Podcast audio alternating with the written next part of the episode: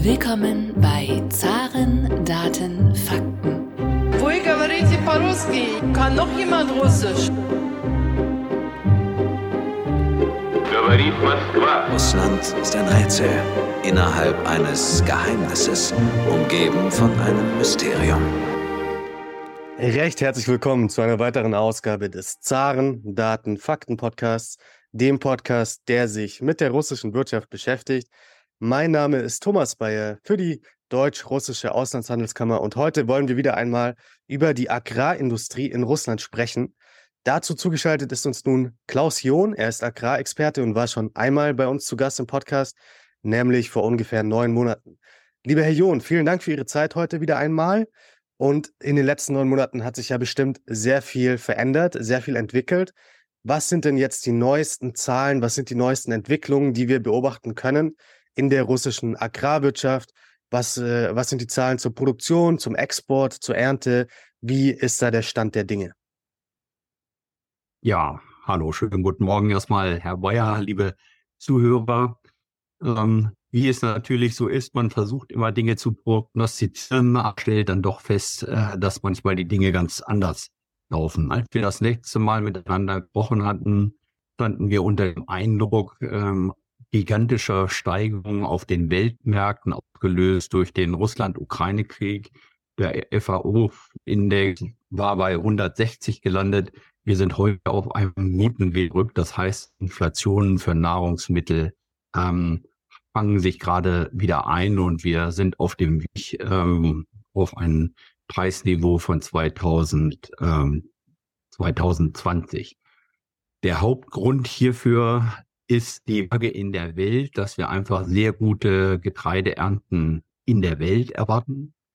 Aber man hatte auch sicherlich unterschätzt, wie gut doch Russland hat eine Mammuternte exportieren kann. Russland hat noch nie so viel Getreide exportiert wie im letzten Jahr.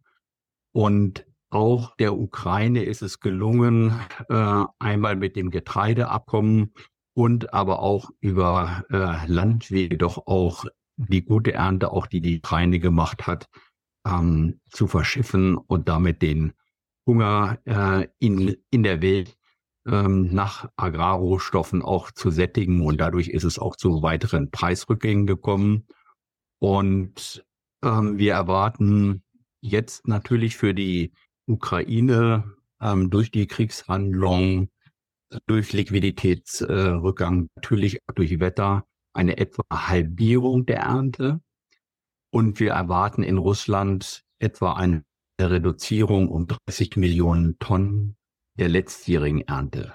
Das sind schon gewaltige Zahlen, aber sie werden eben aufgefangen durch die recht gute Welternte und eben in der Zukunft auch, dass Russland noch sehr viele Überhänge hat und auch für die nächsten Monate weiter recht aktiv ähm, exportieren wollte. Das beruhigt die Welt erstmal.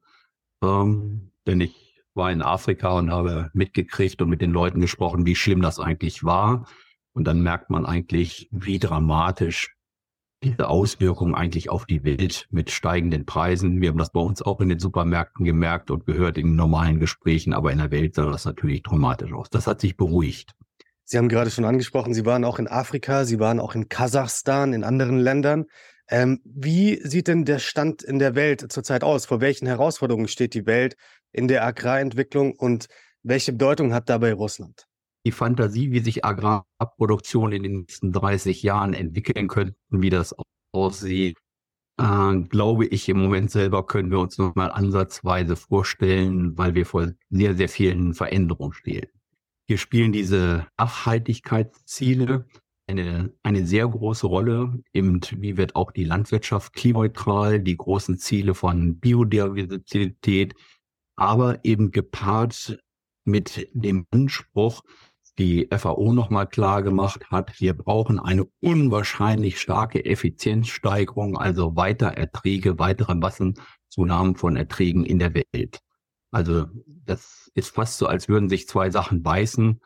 Und hierzu ist eben sehr viel Wissenschaft, Innovation und technischer Fortschritt in den nächsten Jahren noch erforderlich, um das alles umzusetzen. Und das ist sicherlich deutlich mehr wie das, was wir so die letzten 30 Jahre gemacht haben. Russland genauso wie die Ukraine von extremer Bedeutung, weil sie natürlich eine hervorragende Agrarstruktur haben und vom Klima nicht ganz so gebeutelt sind wie möglicherweise andere Regionen. Und äh, können hier einen wichtigen Beitrag zur Effizienzsteigerung leisten. Sie haben es vorhin schon angesprochen, äh, Russland wird dieses Jahr wahrscheinlich 30 Millionen Tonnen weniger Getreide exportieren. Hängt das auch damit zusammen, dass die aktuellen Bedingungen wesentlich schwieriger sind für die russische Agrar- und Ernährungswirtschaft? Und wie entwickelt sie sich dieses Jahr, wenn wir nicht nur auf das Getreide vielleicht schauen, sondern auch auf andere potenzielle Exporte etc.? Ja, also man ist ja immer geneigt, so Agrar auch in das Geschehen hineinzupacken und sagen, warum haben die jetzt mehr oder weniger? In Russland ist es erstmal eine Wettergeschichte. Also die ähm, Mammuternte vom letzten Jahr war eine reine Wettergeschichte, ein großer Glücksfall mit dem Wetter, warum wir so viel geerntet haben. Und es ist es in diesem Jahr zum großen Anteil auch. Aber es ist sicherlich auch schon ein Anteil drin ähm, mit Liquiditätsrückgängen, weil die äh, russische Landwirtschaft ähm, sehr niedrige Preise bekommen hat im Verhältnis zu den europäischen Landwirtschaften, war das Preisniveau manchmal nur die Hälfte. Ähm, und damit natürlich auch, dass doch weniger Produktionsmittel eingesetzt worden sind, Schwierigkeiten mit Ersatzteil, also Einsatzgeschichten äh, wird überall auch schon eine Rolle mitspielen, aber nicht, nicht den überwiegenden Anteil, das kann man nicht sagen. Also eine reine Wettergeschichte im Moment. Sie haben gerade gesagt, ähm, teilweise bekommen die Russen nur die Hälfte des Preises, des Weltmarktpreises gezahlt für ihr Getreide oder auch für andere Exporte. Äh, warum äh, ist das denn eigentlich so? Russland grundsätzlich äh, an seinen Exporthäfen mischt natürlich genau auf dem Weltmarkt mit, aber es ist das, was die Landwirte in der Region kriegen. Da spielt Punkt die Exportsteuer eine große Rolle.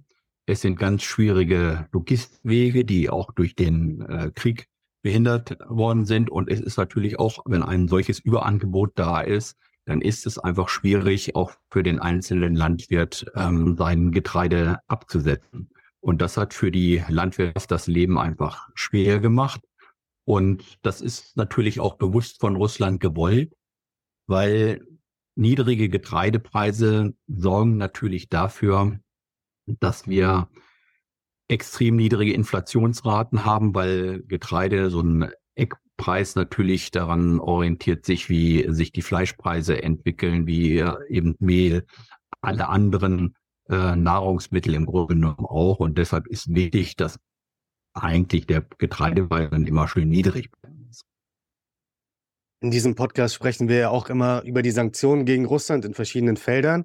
Äh, welche Auswirkungen haben denn diese Sanktionen auch im Agrarbereich äh, für die russische Wirtschaft? Erstmal muss man wissen, oder viele fragen mich da auch nach, grundsätzlich ist es Ziel der westlichen Länder, den Agrarbereich nicht zu sanktionieren. Punkt eins, weil man natürlich nicht die Zivilbevölkerung in Russland ähm, unnötig äh, schädigen will und Punkt zwei natürlich, äh, dass man auf alle Fälle verhindern will, dass es auf den Weltmärkten zu diesen Störungen kommt, die dann ja sicherlich auch längerfristig wären.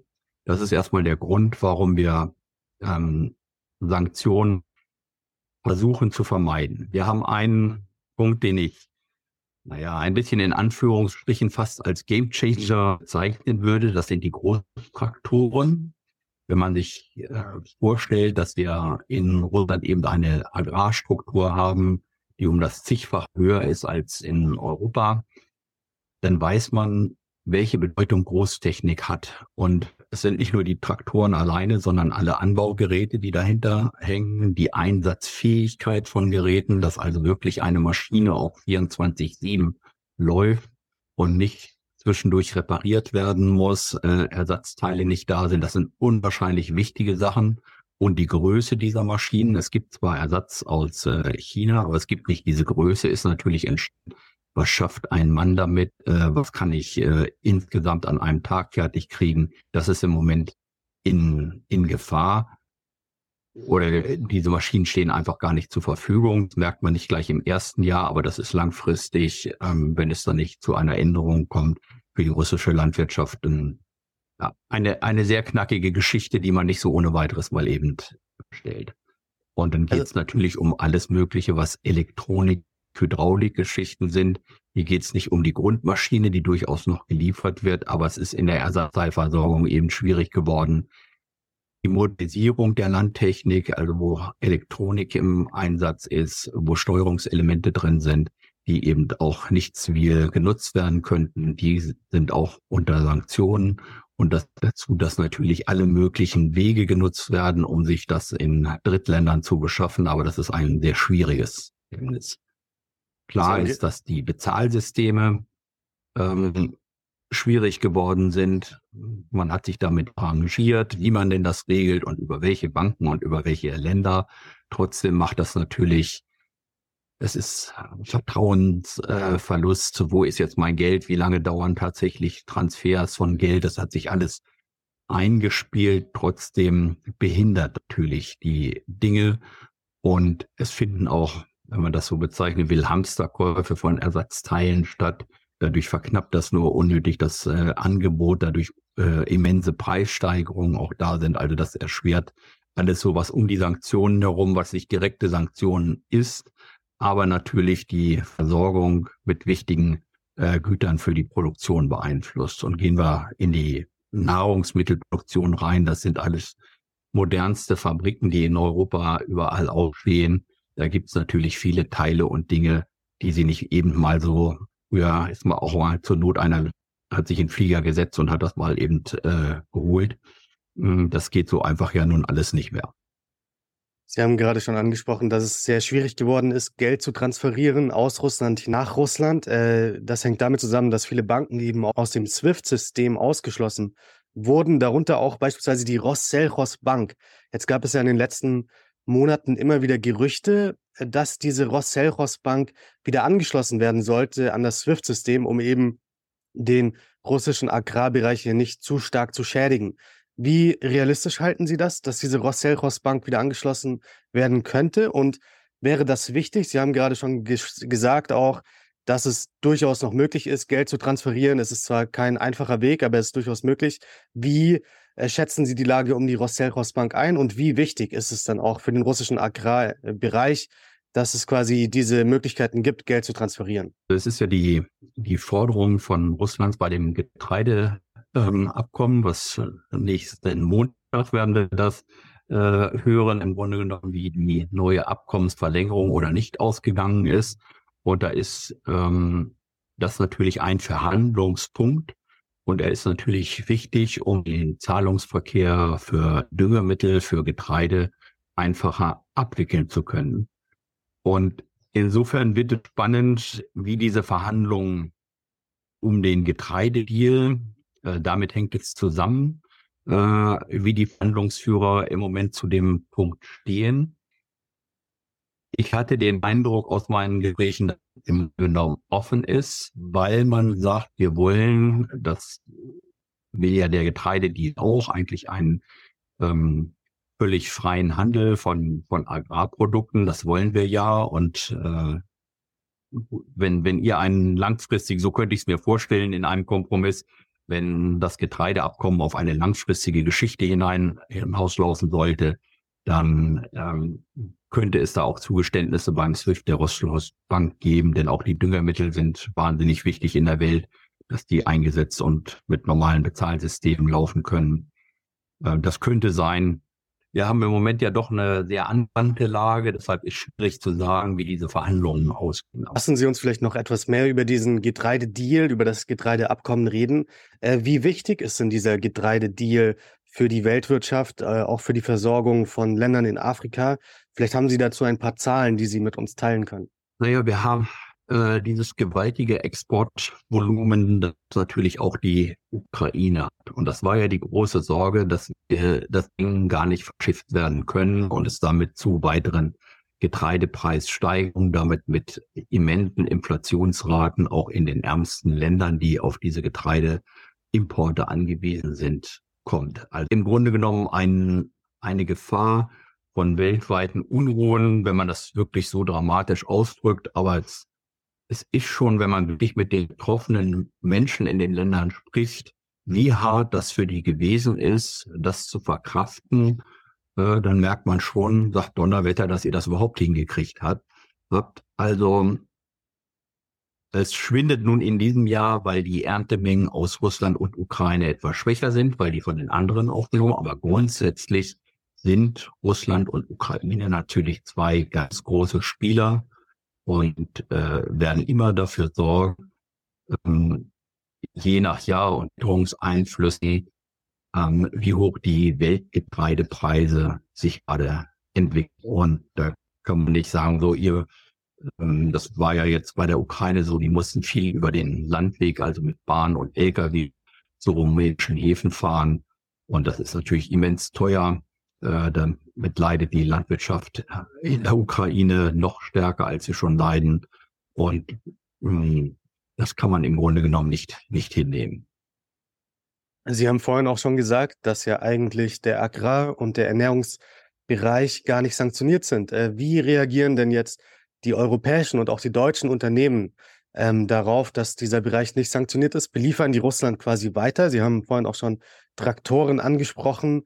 Ähm, sind diese Tra Traktoren dann sanktioniert oder ist es quasi ähm, die Entscheidung der Unternehmen selbst, diese Traktoren nicht mehr zu liefern? Und wie sieht das aus in anderen Bereichen? Wird der Russland weiterhin beliefert oder gibt es da auch mittlerweile ähm, keine Lieferungen mehr nach Russland? Also grundsätzlich wird im Landtechnikbereich alles geliefert. Die Traktoren ist sozusagen eine Ausnahme, weil man ganz am Anfang festgelegt hat, die könnten auch zu militärischen Zwecken, zu Transportdingen und solchen Sachen eingesetzt werden. Deshalb stehen die Großtraktoren auch unter Sanktionen und nicht geliefert werden. Alles andere, ähm, auch Erntemaschinen und so weiter, sind im Grunde genommen sanktionsfrei. Schwierig wird es nachher in dem Ersatzteilbereich, also wo es dann um die Einsatzfähigkeit dieser Maschinen geht, wo natürlich Elektronikbauteile, äh, Hydraulikbauteile, die dann doch ja sehr, sehr komplex, was da auf der BAFA-Liste steht, welches Teil darf nun gerade geliefert werden und welches nicht. Und sonst auch alles, was Zusatzstoffe für die Nahrungsmittelproduktion. Das sind alles ganz selbstverständliche Sachen. Da fühlen die Unternehmen sich auch wie der Pharmaindustrie. Das wird gebraucht, das wird geliefert. Das läuft auch alles auch sicherlich über ein bisschen schwierigere Logistikwege. Aber da läuft alles und wird auch vernünftig abgewickelt. Welche Maßnahmen ergreift denn Russland jetzt auch selbst, um seinen Agrar- und äh, auch seine Energiewirtschaft zu stärken? Nach 2014 war das ja ein boomender Markt für viele Jahre. Ähm, gibt es da weitere Bestrebungen, quasi den Markt auszubauen? Und wie beurteilen Sie diese Anstrengungen Russlands, ähm, den Agrar- und auch den Ernährungswirtschaftsmarkt äh, hier weiter auszubauen? Also als erstes kann man vielleicht so, wie man das selber wahrnimmt, irgendwie reagiert Russland ein, ein bisschen bockig, wenn man das so um, umschreiben will. Ähm, es dient vielleicht auch so ein, ein Stück dazu, das Narrativ zu bedienen, der, der Westen will uns jetzt äh, was Böses und wir machen das jetzt alleine oder mit unseren Freunden aus China. Darin kommt ah, der falsche Stolz zum Ausbruch, der ganz tief gepflegt wird und tief in der Zivilgesellschaft auch hinterlegt ist. Das macht einen ja selber äh, betroffen, wenn man lange in diesem Land war und ist darüber natürlich auch enttäuscht ähm, weil Russland natürlich und die Menschen sehr viel anderes auch zu bieten haben, worauf sie stolz sein kann. Und alle Ausländer, die in diesem Bereich gearbeitet haben oder auch noch arbeiten, sind nicht stolz darauf, dass was man in diesem Agrar- und Ernährungsbereich ähm, gemeinsam erreicht hat. Vielleicht haben wir gerade als Deutsche auch hinter unserem historischen Hintergrund ähm, dass wir das tatsächlich zusammen hingekriegt haben, einen solch tollen Aufbau der Agrarwirtschaft in relativ kurzer Zeit mit zu unterstützen und sagen, das ist doch ein, ein tolles Ergebnis, was wir hier gemeinsam erreicht haben. Ähm, was fällt im Moment auf? Wie reagiert Russland?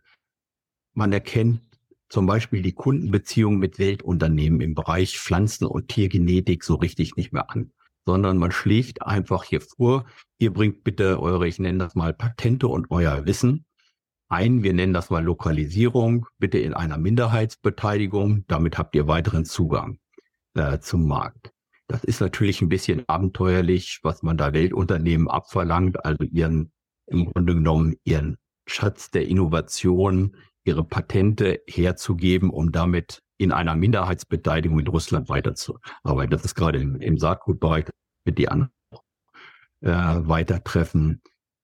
Stößt auf große Ablehnung, wird eine Rolle spielen, wird hart verhandelt werden, sicherlich jetzt die nächsten Monate. Und natürlich gibt es Anstrengungen, den Landtechnikbereich mit großen äh, eigenen Landtechnikvorgaben selber aufzubauen. Das stockt natürlich im Moment durch die Kriegswirtschaft. Man kann nicht, beides äh, gleichzeitig machen, warum sie da nicht so vorankommen. Aber es ist natürlich auch schwierig, auf den technologischen Stand zu kommen. Wenig von wissenschaftlicher Aufrüstung, die für all dieses unbedingt erforderlich wäre, inklusive internationaler Zusammenarbeit, die natürlich im Moment äh, die, die Isolierung, auch ähm, wie schwer dieser Schritt dadurch auch langfristig wird, die Ziele, die man gerne möchte, auch zu setzen.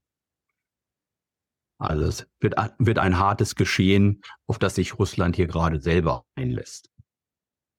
Sie haben gerade schon viele Probleme angesprochen. Wie schätzen Sie denn jetzt die Agrarentwicklung in Russland langfristig ein? Also in den nächsten, sagen wir, fünf, zehn Jahren, vielleicht lassen, lassen Sie uns vielleicht auch 20 Jahre in die Zukunft schauen, auch wenn das natürlich immer sehr schwierig ist. Und welche politische und wirtschaftliche Bedeutung hat denn diese Agrarentwicklung, diese Agrarindustrie für Russland? Wie wir so eingangs gesagt haben, welche Anstrengungen in der Welt nötig sind, um, um überhaupt Agrarproduktion ausreichend sicherzustellen. Das ist sicherlich der Dreh- und Angelpunkt. Ähm, wir werden immer sehr volatile Agrarpreise haben, Hochphasen, Niedrigphasen. Davon wird auch die russische Agrarwirtschaft profitieren. Ähm, auch gerade jetzt durch einen schwachen Rubel ist natürlich Export, alles, was exportiert werden kann, natürlich hochinteressant. Grundsätzlich gibt es Kostenvorteile in der gesamten Produktion in Russland. Das ist äh, das Land, das ist die Energie, das Personal. Der Vorteil wird aber mehr und mehr aufgezehrt dadurch, dass andere Effizienzparameter nicht mehr erreicht werden also die im organisatorischen, die im technischen Fortschritt liegen, die da einfach nicht mithalten. Deshalb wird das aufgezehrt. Deshalb wird es natürlich auch wirtschaftlich etwas schwieriger werden. Sollte der Rubelkurs schwach bleiben, ist natürlich der, der Export wichtig, aber natürlich alles, was an Technologie importiert werden muss, äh, führt natürlich zu einer deutlichen Kostensteigerung. Ja, und äh, als zusätzliche Schwäche, was dann eintreten könnte, ist natürlich ähm, die Inlandsinflation kann äh, zunehmen. Dadurch kommt es zu einer weiteren Schwächung der, der Kaufkraft. Die Agrarwirtschaft hat sich so schnell modern entwickelt. Die Löhne sind nicht ganz mitgekommen. Das heißt, immer wenn es hier so ein bisschen kriselt irgendwo, dann geht das natürlich auch sehr schnell mit Verbrauchsrückgängen. Zum Beispiel sind in der die Milchprodukte, wo es um Joghurtkäse geht, die werden auf einmal nicht mehr so stark gekauft, äh, also eben gar nicht gekauft. Andere müssen mit Rabatt abgesetzt werden. Und dann fehlt natürlich die gesamte Wertschöpfung in, in einem Bereich. Und das wird sich schnell auf ganz viele Bereiche übertragen. Die, die westliche Welt wird nicht so ganz, äh, das ist das andere Bestreben, was wir im Moment natürlich auch sehen, ähm, diesen Ein in der Welt stärker zu üben mit Agrarproduktion, also die Länder auch auf die Seite zu ziehen ähm, äh, und ähm, Lebensmittel zu liefern. Und na, ich will nicht sagen von Abhängigkeiten, aber die, die sind natürlich mit vielen afrikanischen Staaten groß. Ähm, China braucht äh, die Agrarrohstoffe aus Russland und damit äh, es auch immer stärker politisch eingesetzt wird. Und äh, die Länder, so das war meine Feststellung in Afrika, die merken natürlich, dass in ihrer eigenen Anstrengung, das, was sie technologisch äh, brauchen, äh, Russland nicht so viel zu liefern hat und zu bieten hat.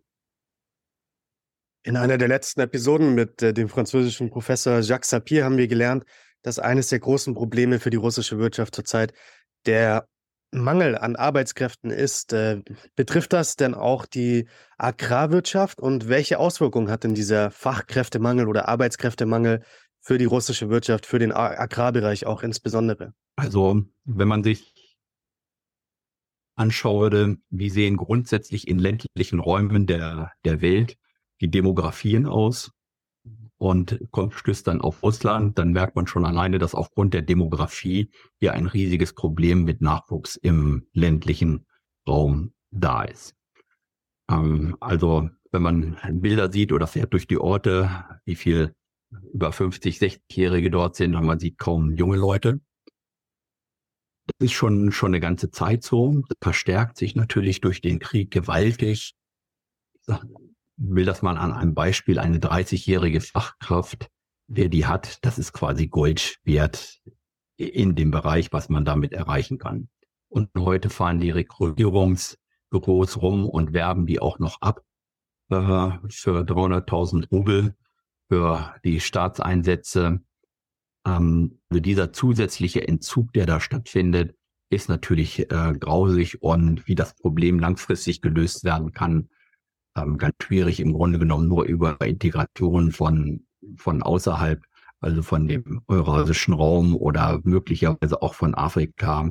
Also sonst ist nicht vorstellbar, wie die breite Agrarproduktion ausgebaut werden kann, äh, wenn nicht Zuzug stattfindet und Bildungsinitiative, Bildungsinitiative ohne Ende. Äh, da sind wir auch schon am Ende unserer jetzigen Folge. Äh, wenn ich das richtig verstehe, sind Sie etwas positiver gestimmt generell als vor neun Monaten. Ich kann mich daran erinnern, vor neun Monaten, da ging es viel noch um wirklich den Zusammenbruch auch de, des russischen Agrarsektors. Da gab es viele Befürchtungen und auch äh, die Getreidepreise sind wieder nach unten gekommen. Es gibt weniger Hunger in der Welt. Also damals haben wir viel über Hunger geredet, also wirklich ähm, katastrophale ja, ja, ja. Ausmaß, äh, Ausmaße hätte das annehmen können.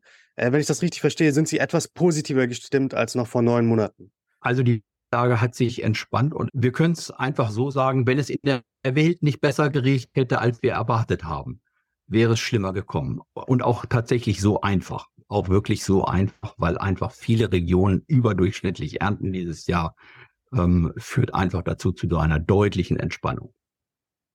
Aus dem okay. Gebiet, über das wir reden, haben wir eher eine Verschärfung, in dem die Produktion ähm, aufgrund von, von Wetter und man vom Wetter und Krieg zurückgehen und auch in nicht unerheblichem Ausmaß, das sind fast 20 Milliarden äh, Euro, die so gerade mal fehlen in den beiden Regionen. Einfach nur an Getreide, was nicht gern. Lieber Herr John, Vielen Dank für das Teilen Ihrer Expertise äh, zum russischen Agrarbereich. Und Sie sind ja weltweit unterwegs. Sie sind in vielen verschiedenen Bereichen der Welt und schauen sich dort an, wie sich die Agrarwirtschaft entwickelt. Äh, vielen Dank für das Teilen Ihrer Expertise. Und ich äh, schlage vor, dass wir in ein paar Monaten wieder einmal einen Blick auf den russischen Agrarbereich werfen, auch uns anschauen, wie es weitergeht mit dem Getreideabkommen. Vielen Dank.